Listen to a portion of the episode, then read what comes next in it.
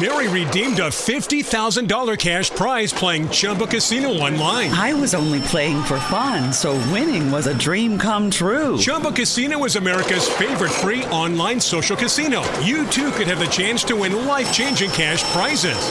Absolutely anybody could be like Mary.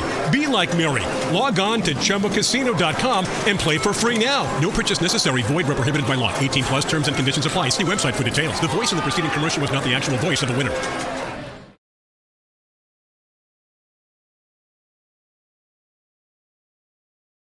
Bonjour et bienvenue au cours sur l'interprétation et la généralisation des résultats. Donc, euh, vous allez bientôt euh, faire l'analyse de vos, euh, de, vos hypothèses et puis vous allez devoir interpréter les résultats. Alors, la majorité d'entre vous avez... ben, vos projets consistent en des corrélations. Donc, vous allez arriver avec un, un coefficient de corrélation, AR. Euh, alors, la première chose que vous allez voir, c'est premièrement, est-ce qu'il est significatif ou non? Et deuxièmement, quelle est la direction de euh, la corrélation? Alors, on a déjà vu dans euh, le cours sur les plans corrélationnels que euh, une corrélation positive indique que la variable indépendante et la variable dépendante bougent ou euh, vont dans la même direction, alors qu'une variable euh, une corrélation négative et euh, la variable indépendante et dépendante bougent dans des, euh, directions opposées. Donc, euh, il se peut que ce que vous attendez soit correct ou pas. Donc, d'où la raison pour laquelle on va regarder l'interprétation et la généralisation des résultats pour voir, mais qu'est-ce qu'on fait avec ce qu'on a devant soi.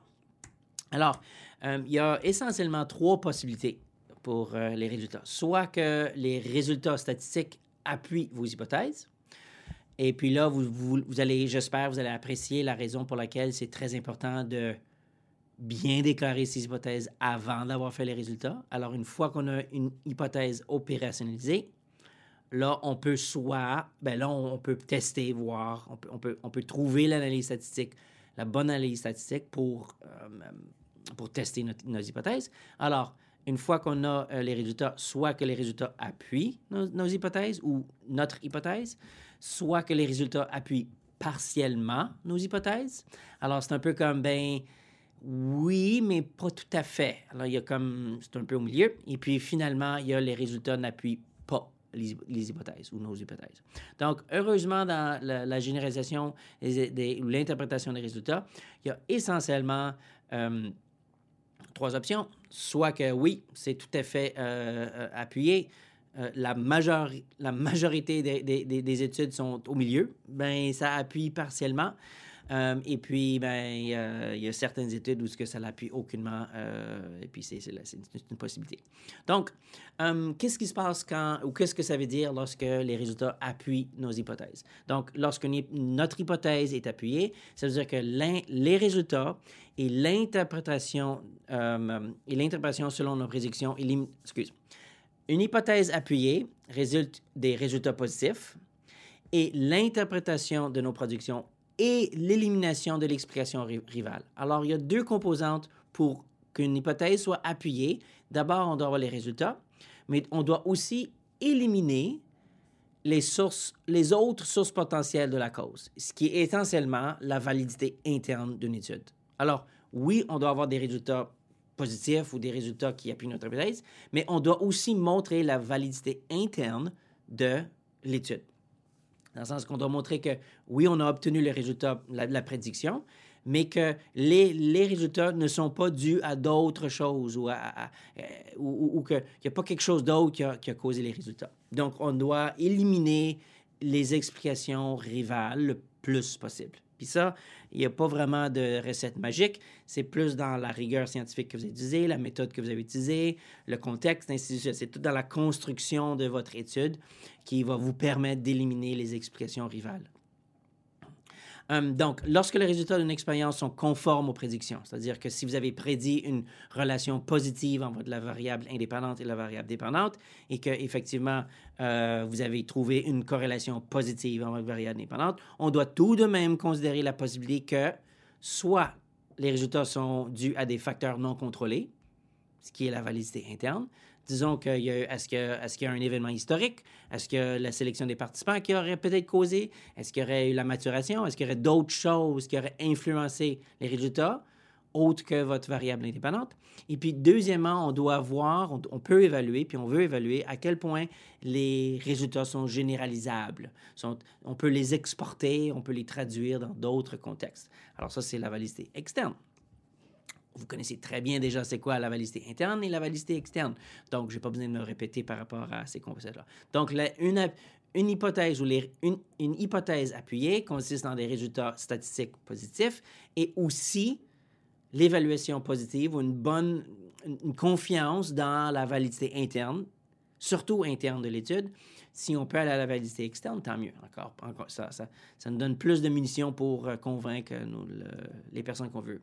Je vous rappelle que euh, les, menaces à la validité interne, souvent, le plus souvent, les menaces les plus communes de la validité interne sont le contrôle des variables parasites, l'effet de l'expérimentateur et puis l'effet d'ordre. Euh, et donc, euh, ce sont les trois composantes qui menacent le plus la validité, interne euh, de, des études. Alors souvent, lorsqu'on veut isoler la variable indépendante, on veut éliminer les, les variables participes, on veut éliminer les effets euh, d'expérimenteur et on veut éliminer les effets d'ordre, c'est-à-dire les effets d'ordre de la procédure. Alors, quand on va construire notre étude, dépendamment de la variable indépendante, et puis la procédure, et puis l'outil, ainsi de suite, on va utiliser un plan expérimental ou un plan de recherche qui nous permet de le plus contrôler ou d'éliminer euh, les menaces à la validité interne. Il y a d'autres validités, comme j'ai... Euh, euh, d'autres validités euh, menaces à la validité... excusez, il y a d'autres menaces, dont la validité externe, la, mesure ou l'évaluation même. il y a, comme on avait parlé dans le dernier cours, l'interaction avec les attributs, l'environnement ou le, participant. Il y a le type ou la sélection des participants. Il y a le réalisme la, de, de la manipulation. Euh, donc, on va évaluer encore euh, avec nos résultats, on va évaluer, ben, est-ce que la variable que j'ai utilisée, est-ce qu'elle a une bonne validité écologique? Dans le sens que, est-ce qu'on pourrait retrouver ce scénario dans la vie réelle? Ou est-ce que je viens d'imaginer un scénario, oui, qui isole le stress ou l'anxiété, mais on retrouverait jamais ce scénario dans la vie réelle. Alors ça, c'est ce, qu'on, ce à quoi on veut dire par rapport à la validité écologique. Est-ce que ce que j'ai manipulé, puis la manipulation que j'ai, ce que j'ai fait dans mon étude, est-ce que c'est quelque chose qu'on pourrait même voir dans la réalité, ou est-ce que c'est purement euh, fictif? On souhaite le plus possible qu'elle se que ça représente ou que ça soit peut-être même quelque chose qu'on voit dans la réalité. Si c'est trop fictif, mais ben là, ça ne peut pas être généralisable, ça ne peut pas être euh, euh, exporté à l'extérieur de l'étude. Euh, la troisième chose qu'on n'a pas parlé avant, mais c'est la, puissance, la force de l'effet. Alors, il y a des, effets qui sont très forts, très puissants. Euh, si je vous frappe sur, euh, si, je vous, si, je vous donne, si je vous donne un coup de poing sur, sur le visage, ça va être un effet, une force, un, effet très puissant. Mais si je vous donne une petite pichenote sur la joue, l'effet est beaucoup plus faible. Alors, c'est un peu comme il y a certaines choses, il y a certaines manipulations, il y a certaines interventions qui, ont, qui sont plus un coup de poing. Tandis qu'il y en a d'autres, c'est même pas un petit, c'est même pas un petit c'est juste un, c'est un petit souffle sur la joue. Alors, euh, ça, c'est la différence de force ou la, la, puissance de l'effet. Et puis, c'est clair qu'on souhaite identifier les variables qui ont la plus grande puissance d'effet ou la plus grande force d'effet. Euh, il y a plusieurs choses qui ont des, qui ont des petits effets, euh, mais c'est beaucoup plus difficile à détecter, c'est beaucoup plus difficile à, répliquer, ainsi de suite. Euh, mais c'est la réalité. On veut voir, ben, est-ce que c'est est-ce que c'est une, variable ou est-ce que c'est quelque chose d'important, dans le sens que c'est un gros coup de poing qui vient vers le visage, ou est-ce que c'est juste comme quelque chose d'éphémère qui, qui, flotte dans, dans l'air et puis ça a très peu d'importance. Alors ça, c'est encore dans l'évaluation de la validité externe pour voir, ben, est-ce que ça mérite d'être... Est-ce que, ça mérite notre attention parce que ça a un effet puissant ou est-ce que c'est vraiment quelque chose qui est, un petit effet qui a très peu de, très peu d'effet? Deuxième scénario, c'est lorsque les résultats appuient partiellement nos, hypothèses. Et puis, euh, c'est rare que je me suis trouvé dans le premier scénario avec toutes les études que j'ai menées dans toute ma carrière. C'est souvent ici où ce qu'on se trouve. Parce que c'est jamais parfait. Il y a toujours des compromis. Et puis, il faut toujours interpréter un peu la réalité. Le monde, la réalité n'est pas blanc et noir, c'est tous des tons de gris. Donc, on doit arriver à interpréter la réalité, à interpréter le phénomène naturel. Donc, qu'est-ce qu'on veut dire par euh, les résultats appuient partiellement? Il y a plein de différents scénarios, mais essentiellement, la réponse n'est pas claire. La réponse n'est pas blanc et noir. Alors, soit que les tests statistiques peuvent être marginales, dans le sens qu'on sait très bien que euh, un P, le seuil de significativité est le point 0,5. C'est un peu comme le seuil magique, dans le sens que tout résultat scientifique qui est en deçà de 0.05. Alors, 0.05 est en bas. Alors, 0.05, 0.04, ainsi de suite, jusqu'à 0.00. Ça, ça, ça, implique que les résultats ne sont pas dus à la chance. Euh, ce n'est pas, c'est, pas, c'est pas de la chance que vous avez des différences entre vos groupes. C'est pas de la chance que les résultats sont tels quels. C'est qu'il y a quelque chose présent. Maintenant, qu'est-ce qui arrive si vous avez un seuil significativité de 0.06 ou 0.07? Alors, c'est, c'est, plus le 0.05. C'est comme, c'est, juste tout c'est proche du 0.05, mais pas tout à fait assez proche. Alors, ici, ce qu'on on les qualifie comme des, des, tendances ou des, ou des, euh, ou des, des, résultats marginalement significatifs. De plus en plus, la psychologie euh, s'éloigne un peu de ce seuil magique de 0.05 et puis on s'en va vers, plus vers la puissance de l'effet. Alors, au lieu d'évaluer si c'est purement significatif ou pas, on va essayer d'évaluer c'est quoi la puissance de l'effet en combinaison avec la, significativité. Donc, euh, euh, ça pourrait être une des. C'est vraiment euh, une des, un des scénarios les plus communs, dans le sens que les résultats sont, ont une tendance, ils sont marginalement significatifs. Souvent, la réalité des, des études, c'est qu'on a plusieurs variables dépendantes. On n'a pas juste une variable dépendante. Si on est pour recruter des participants puis leur, demander de, faire plein de choses, on va mesurer plusieurs variables dépendantes. Maintenant, euh, qu'est-ce qui arrive si on a des résultats positifs sur certaines de nos variables dépendantes, mais pas sur d'autres variables dépendantes? Qu'est-ce qu'on fait? Alors, c'est souvent le cas. Euh, la raison pour laquelle on a des différents euh, euh, variable dépendante, parce que peut-être qu'on s'intéresse à l'effet sur ce type de variable dépendante ou cet autre type de variable ou ce concept ou cet autre concept. Alors là, il faut voir ben, pourquoi est-ce que l'effet aurait, pourquoi est-ce qu'on aurait eu un effet sur la dépression, mais pas sur l'anxiété?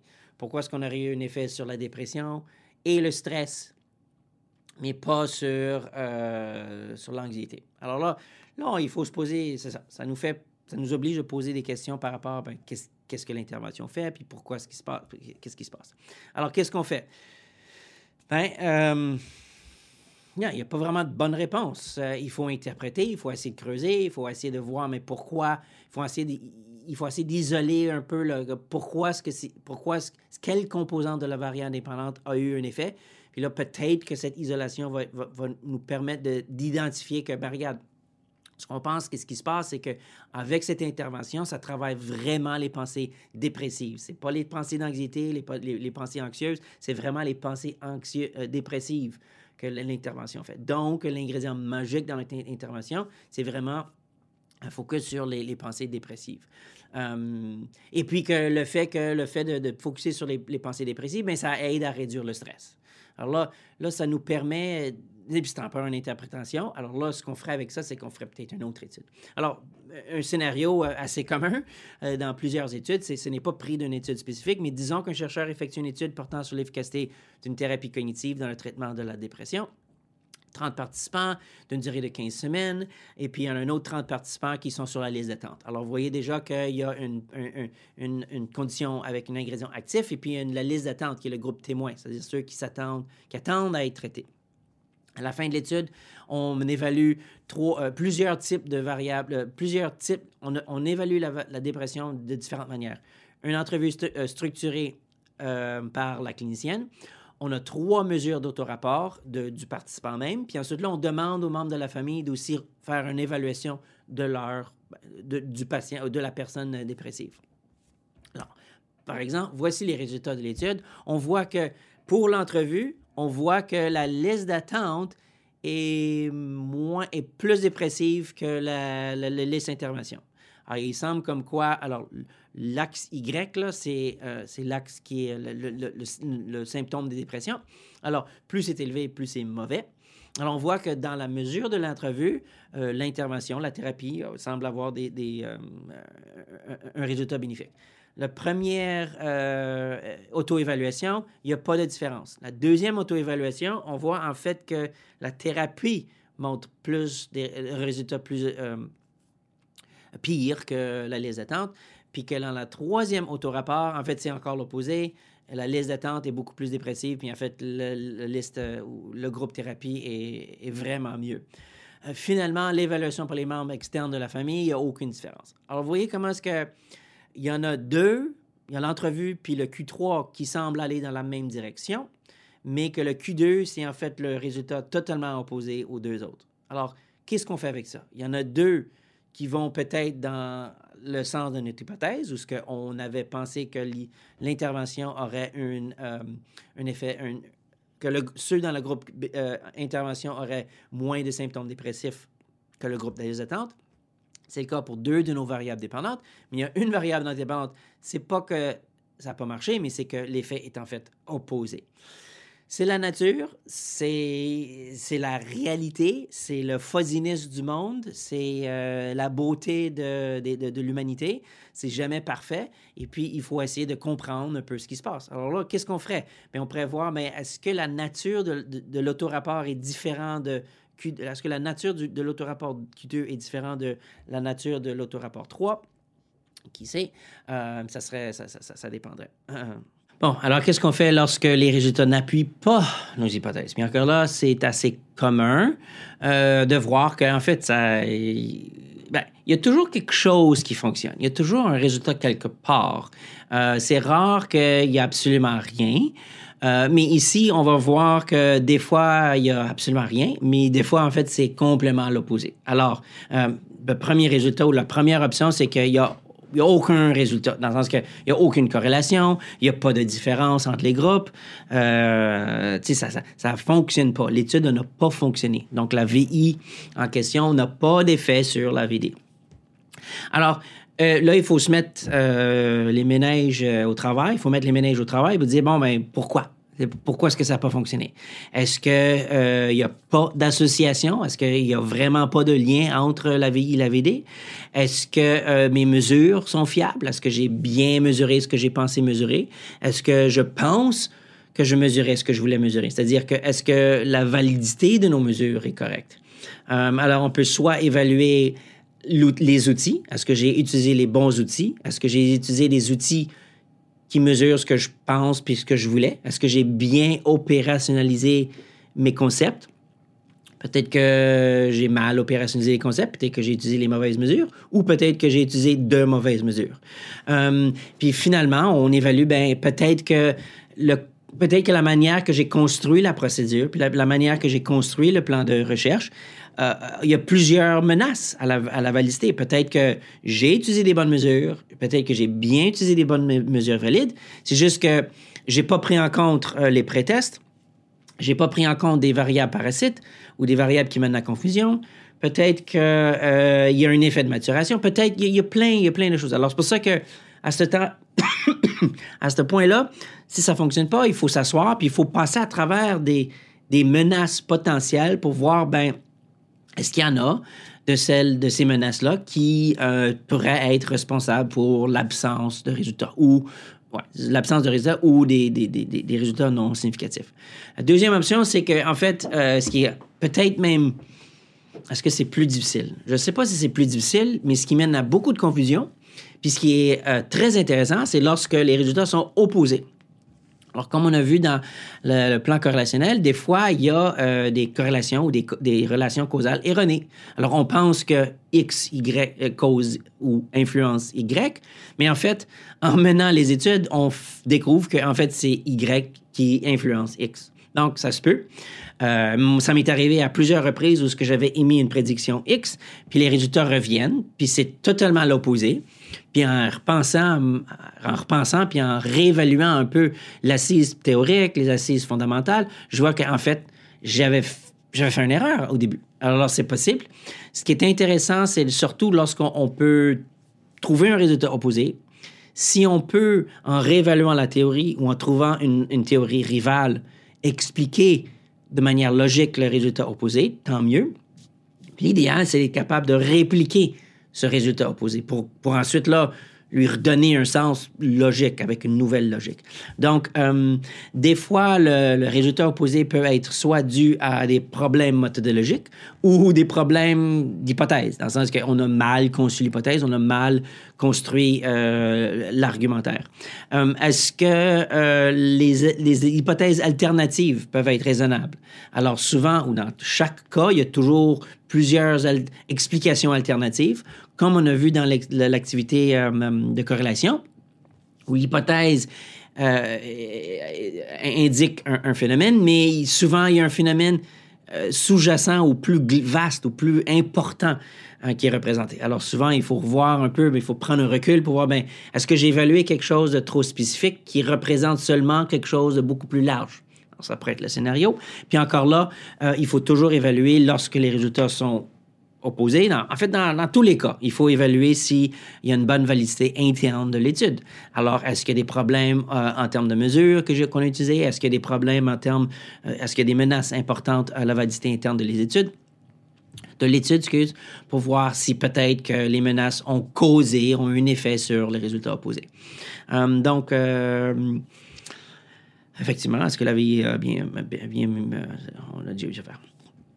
Donc, euh, dans les deux cas, il faut, euh, il faut évaluer les composantes. Et puis, euh, souvent, quand on arrive au bout de tout ça, on, arrive avec plus de questions et plus d'idées pour la prochaine étape. Parce qu'au minimum, ce qu'on a fait, surtout quand il y a des résultats opposés, au moins, on a appris quelque chose. Quand il n'y a aucun résultat, ben là, c'est juste un gros nuage de points nébuleux, puis là, on ne sait pas où se rendre. Tandis que lorsque les résultats sont opposés, mais ils nous donnent une direction, puis on peut évaluer certaines choses pour dire, ben, ben si c'est ça la réalité, ben là, au moins, je peux, retester la même chose ou modifier la, même chose différemment, et ainsi de. Hum, hum. Donc, ça met fin à le, cours sur l'interprétation. Euh, vous en avez besoin parce que euh, lorsque vous allez regarder à vos données, vous allez sûrement vous trouver, vous allez euh, euh, sûrement vous trouver dans un des trois scénarios, soit que vos résultats vont être parfaits puis que ça va être spot on puis que vous allez euh, simplement appuyer vos hypothèses, soit que, puis il y a des bonnes chances que vous allez être partiellement, que vos hypothèses vont être partiellement appuyées. et puis, je vous souhaite pas nécessairement, je vous souhaite pas d'analyse ou de résultats non significatifs, mais au minimum, je, je, vous souhaite des résultats opposés pour au moins faire travailler les ménages et puis voir ce, qui, euh, ce qui se passe. Et puis, c'est la beauté et la réalité de la science. Alors, euh, sur ce, on se voit au prochain cours. Bye. Mary redeemed a $50,000 cash prize playing Chumba Casino online. I was only playing for fun, so winning was a dream come true. Chumba Casino is America's favorite free online social casino. You too could have the chance to win life changing cash prizes. Absolutely anybody could be like Mary. Be like Mary. Log on to ChumboCasino.com and play for free now. No purchase necessary. Void where prohibited by law. 18 plus terms and conditions apply. See website for details. The voice in the preceding commercial was not the actual voice of the winner.